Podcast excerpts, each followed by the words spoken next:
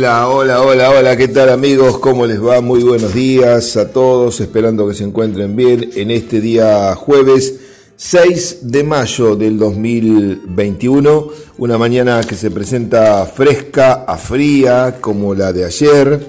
Quizás eh, hoy esté un pelín con un poquitito más, pero ahí, ¿eh?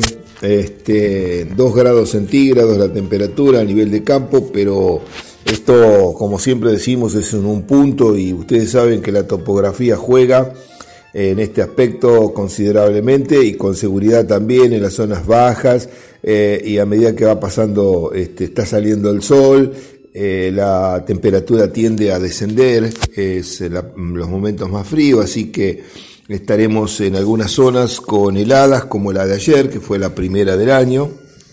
Mm, se lo habíamos anticipado dentro del programa que estaba ocurriendo en ese momento y efectivamente ocurrió y, bueno, hoy estamos con un poquito unas décimas más altas pero en algunos sectores eh, más bajo y si miramos eh, la región, hoy la región tiene más frío que ayer.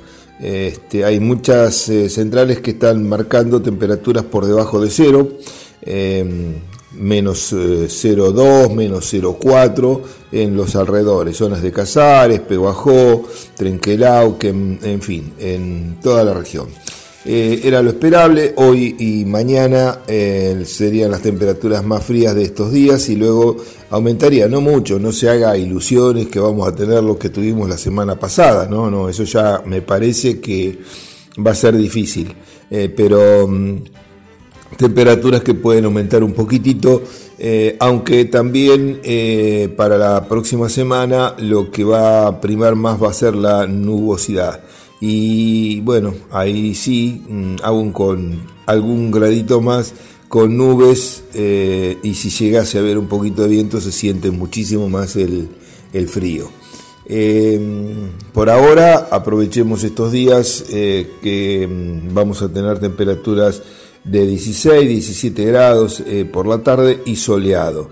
Si no llega a haber viento, es una temperatura agradable por la tarde para, bueno, para estar y estar al aire libre, ¿no? Em, viene esta época tan complicada em, que todos los años lo, es por el frío y este año eh, potenciado mucho más por esta condición sanitaria que atraviesa el mundo entero y que bueno, en esta parte otoño-invernal nos, nos, toca a nosotros y nos agarra en un momento eh, complicado, ¿no?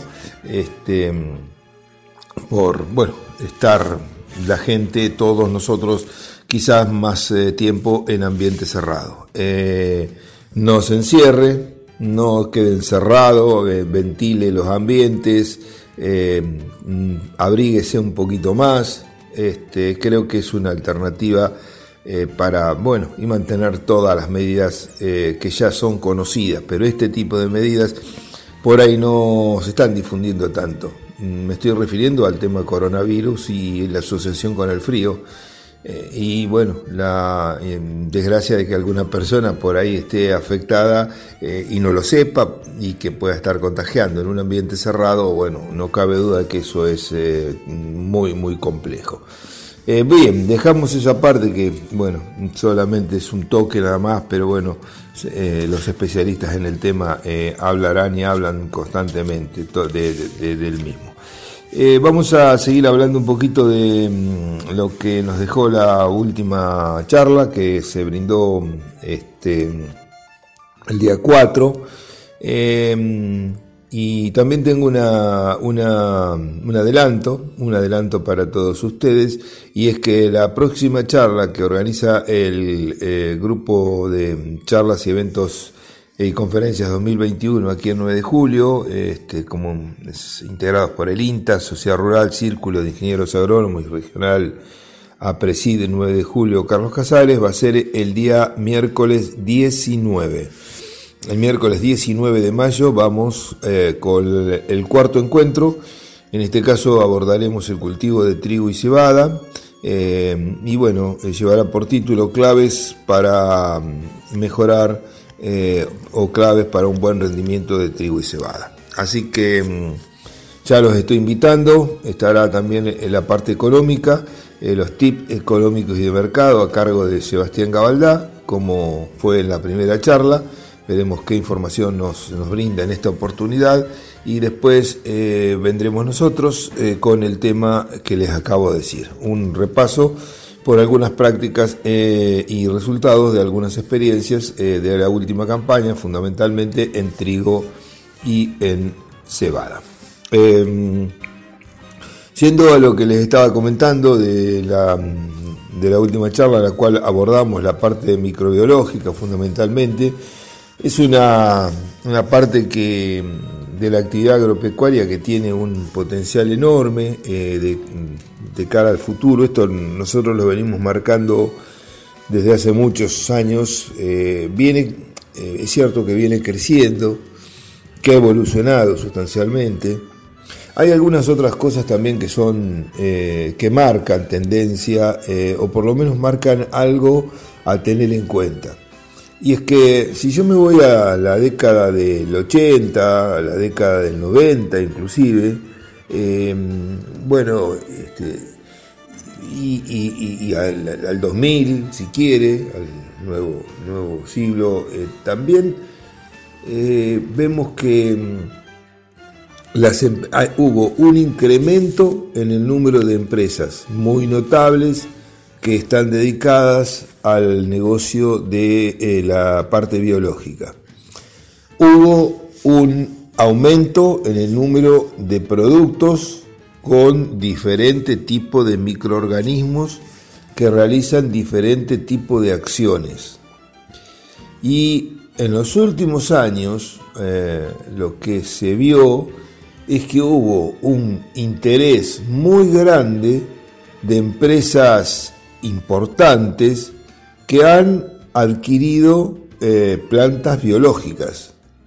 Eh, en, el, mundo, ah, digamos, en general de los negocios, pero el, rubro eh, agropecuario me parece, es un, no, no, no, no tengo el dato, pero digamos, que es un, sí puedo decir que es un rubro que se mueve muy rápidamente y hay una, digamos, una este, cambio de, empresas, eh, de nombres, de este, eh, muy, muy, muy constante, ¿no? Una empresa compra otra, otra, otra, otra, otra y así sucesivamente. Y sí, podría nombrarle un montón, y las más destacadas en todo caso, podríamos pensar que yo en Monsanto, que no es más Monsanto, eh, Nidera, que ya no es más Nidera, aunque pueda figurar como tal y pueda este, seguir teniendo productos eh, con, marca Nidera, por supuesto, pero son otros capitales y otras empresas las que la han adquirido. Y en la parte biológica hay muchas empresas de la parte biológica que fueron adquiridas por eh, otro tipo de empresas. Y esto no cabe duda que tiene que tener una explicación. Todas estas empresas, que son grandes empresas, eh, tienen un, siempre un estudio, una perspectiva, un análisis bastante más a largo plazo, apoyados por seguramente datos y por expertos del mundo entero, eh, que van viendo por distintas eh, razones, por capacidad, por conocimiento y por fundamentalmente también información, hacia dónde va eh, el mundo, hacia dónde van las tendencias, qué puede pasar y de ahí que, bueno, se van anticipando a lo que va a venir o a lo que puede venir. Seguramente que no siempre todo sale como uno cree, ¿no? En un mundo como el que vivimos, en donde cambian las cosas muy rápidamente, por distintas circunstancias, pero de todos modos em, este, la tendencia está. Y si esa tendencia está, quiere decir que una empresa no va a invertir millones de dólares en algo que no le ve un cierto futuro. Muchas veces son inversiones a mediano, a mediano plazo, inclusive a largo plazo. Pero esto marca que la parte biológica tendrá en los próximos años un impacto mucho más importante del que tiene hoy. Buscamos una pausa en este primer bloque y enseguida venimos con los mercados y luego le hablamos un poquito más de este tema. Pausa. Muy bien, gracias eh, Gabriel. Eh, abrimos este último bloque eh, aquí en Forti 40 FM y vamos a continuar. Este, la temperatura sigue bajando un poquito más, como les decía. El cielo está totalmente despejado, estrellado. Va a comenzar este, a, aparecer el sol y es el momento seguramente de menor temperatura. estaba mirando en la zona del Tejar, por ejemplo, la temperatura está por debajo de cero, menos tres décimas de grado, lo que estaban registrando heladas como era previsible en eh, zonas eh, de eh, nuestra región. Acá en este momento 2 grados 5 es lo que está marcando el termómetro, pero bueno, es variable como le digo, de acuerdo al lugar, la topografía y demás. Observe que hay una diferencia importante dentro de estos dos puntos Mm, que estoy marcando. Mm, el tejar de, bueno, de aquí no está tan, tan lejos, así que eh, a tenerlo en cuenta. Muy bien, eh, estábamos hablando entonces y lo vamos a hacer eh, rápido. después seguiremos, hay tiempos, mañana, pasado, bueno, en fin, la semana que viene. Hablamos un poco de la parte microbiológica y cuál es el panorama, qué nos parece a nosotros, qué vemos, qué es lo que pasa. Y ayer habíamos hablado un poco de, cómo viene la adopción y la adopción ha aumentado. No cabe ninguna duda que ha aumentado considerablemente, pero bueno, estamos todavía eh, muy lejos de lo que eh, debería, muy lejos de lo que debería eh, ser. Em, esperemos que bueno, que con el tiempo esto pueda ir mejorando, porque yo precisamente en la charla brindaba un dato este, económico que me parece que es importante para tomar conciencia, simplemente esto se hace para tomar conciencia. Y yo mostré una cantidad enorme de datos, eh, mostraba que el primer trabajo que uno puede corroborar fehacientemente, si bien a lo mejor no fue el primer trabajo que hicimos con promotores de crecimiento, Está publicado en el año 1990, eso se lo puede conseguir porque es el segundo Congreso de Trigo. Y eh, hablaba de, se trabajaba con azospirilo, con dos o tres cepas distintas, donde estaba la Z39, que es una de las más utilizadas y que conforman los inoculantes actuales, y otras como este, la CD, la 5, AZ5, y también había un bacilo, el polimixa, que hoy, bueno, no sé si se usará mucho, pero bueno, eh, los bacilos se utilizan en otras especies, el mismo género pero otras especies. Y ahí este, yo les conté ayer que ese rendimiento había sido de 300 kilos por hectárea y que, bueno, a través del tiempo, viendo los resultados nuestros y también de otros investigadores, eh, las respuestas están en ese orden. Eh, entre 200 y 250 kilos lo podríamos considerar como válidas, como positivas, que es lo esperable. No quiere decir esto que en algún momento algún lote por distintas circunstancias no, no, rinda, no, presente incremento, como también, por otro lado, que tengamos incrementos de 700 800 kilos por hectárea. Eso también lo hemos visto.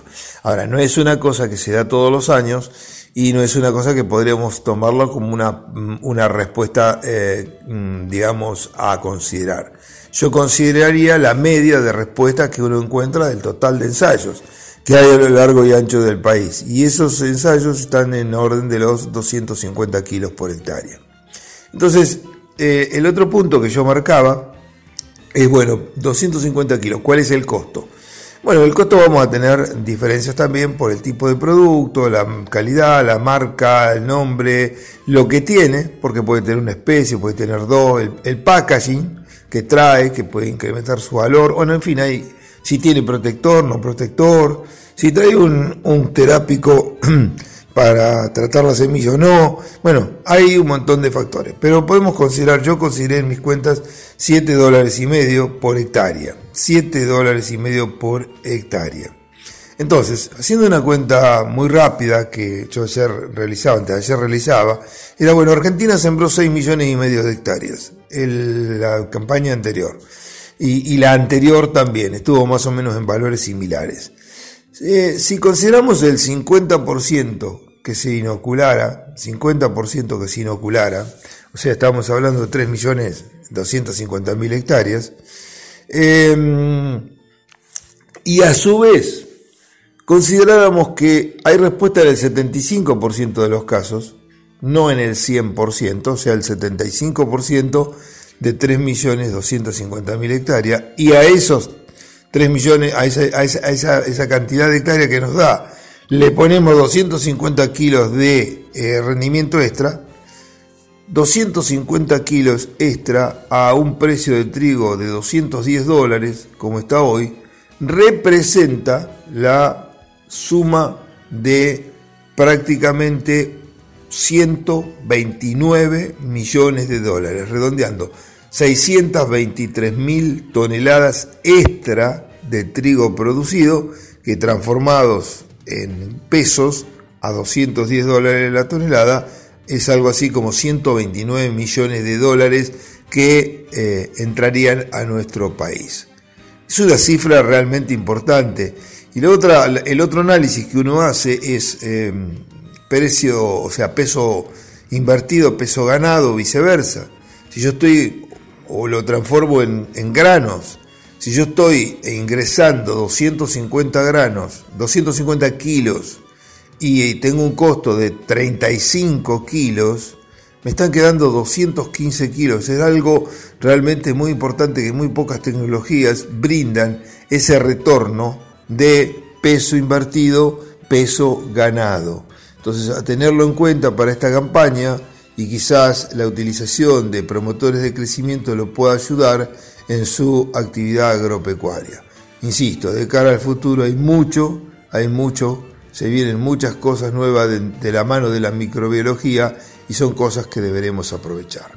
Bien, con esto ponemos punto final a esta entrega diaria. Como siempre, mil gracias por su atención, el deseo de que pueda pasar una muy pero muy buena jornada la de hoy y si Dios quiere, mañana como siempre nos reencontramos a partir de las 7 y 30 aquí en el 106.9 y también en los distintos canales, en las distintas eh, plataformas y eh, redes sociales donde Forti 40 FM siempre está activo. Y por supuesto en las repetidoras de Facundo Quiroga, Carlos Mariano y Dudiña. Gracias y hasta mañana, 7 y 30. Ayúdeme para abrir una nueva tranquera junto al INTA. Chao.